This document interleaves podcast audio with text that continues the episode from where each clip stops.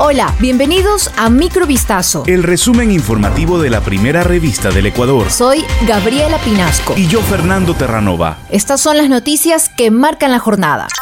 5 de enero del 2022, el líder de la CONAIE, Leonidas Isa, se pronunció luego de las declaraciones del presidente de la República, Guillermo Lazo, quien lo llamó enemigo de la democracia y tildó de Joker, el enemigo del personaje del cómic Batman. En su cuenta de Twitter, Isa respondió que violentos son los evasores de impuestos. Ser enemigo de la democracia es no dar la cara por los Pandora Papers y arrodillarse al FMI. Violencia es quitar el presupuesto de salud, educación, es precarizar el trabajo, publicó textualmente en la red social. Por último, el dirigente aclaró que su mensaje estaba dirigido al primer mandatario. El miedo a nuestra unidad y fuerza se le nota, señor Lazo, puntualizó.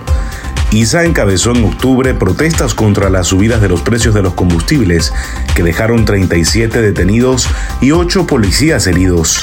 En medio de un pronunciado incremento de casos positivos de COVID-19 a nivel nacional, el gobierno estableció un precio máximo de las pruebas PCR de 45 dólares con 8 centavos en todo el país. Según la disposición de la Agencia de Aseguramiento de la Calidad de los Servicios de Salud y Medicina Prepagada, ACES, los laboratorios clínicos y moleculares del Sistema Nacional de Salud que realicen las pruebas de diagnóstico de COVID-19 deberán contar con su autorización y colocar de manera visible en sus establecimientos la información respecto del precio fijado para conocimiento de los usuarios.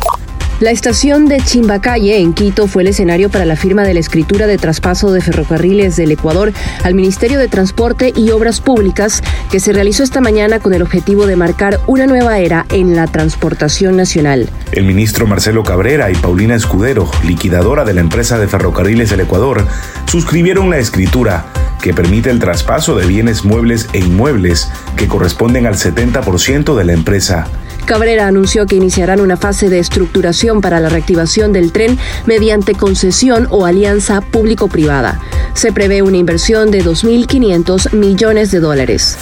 Ante el aumento de los contagios por COVID-19, las ventanillas del municipio de Guayaquil estarán cerradas y no se brindará atención presencial para el cobro del impuesto predial. La medida fue notificada a la ciudadanía la noche del lunes 4 de enero de 2022. En primera instancia, se habría informado que en la sede del municipio se habilitaron siete ventanillas para atender a las personas que no tengan acceso a canales digitales.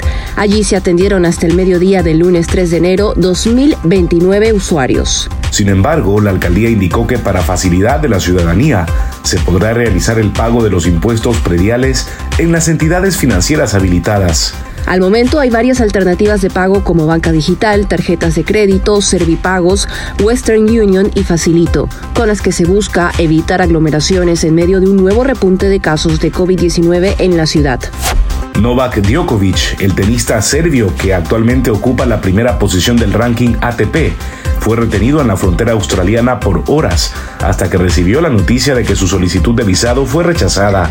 El gobierno australiano le otorgó al tenista serbio plazo hasta el jueves para abandonar la nación, lo que no permitiría al deportista participar en el Australian Open, competencia por la que viajó.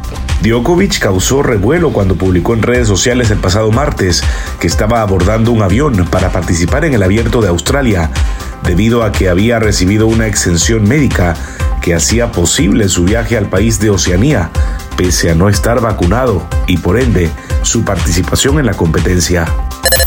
Esto fue Microvistazo. El resumen informativo de la primera revista del Ecuador. Volvemos mañana con más. Sigan pendientes a vistazo.com y a nuestras redes sociales.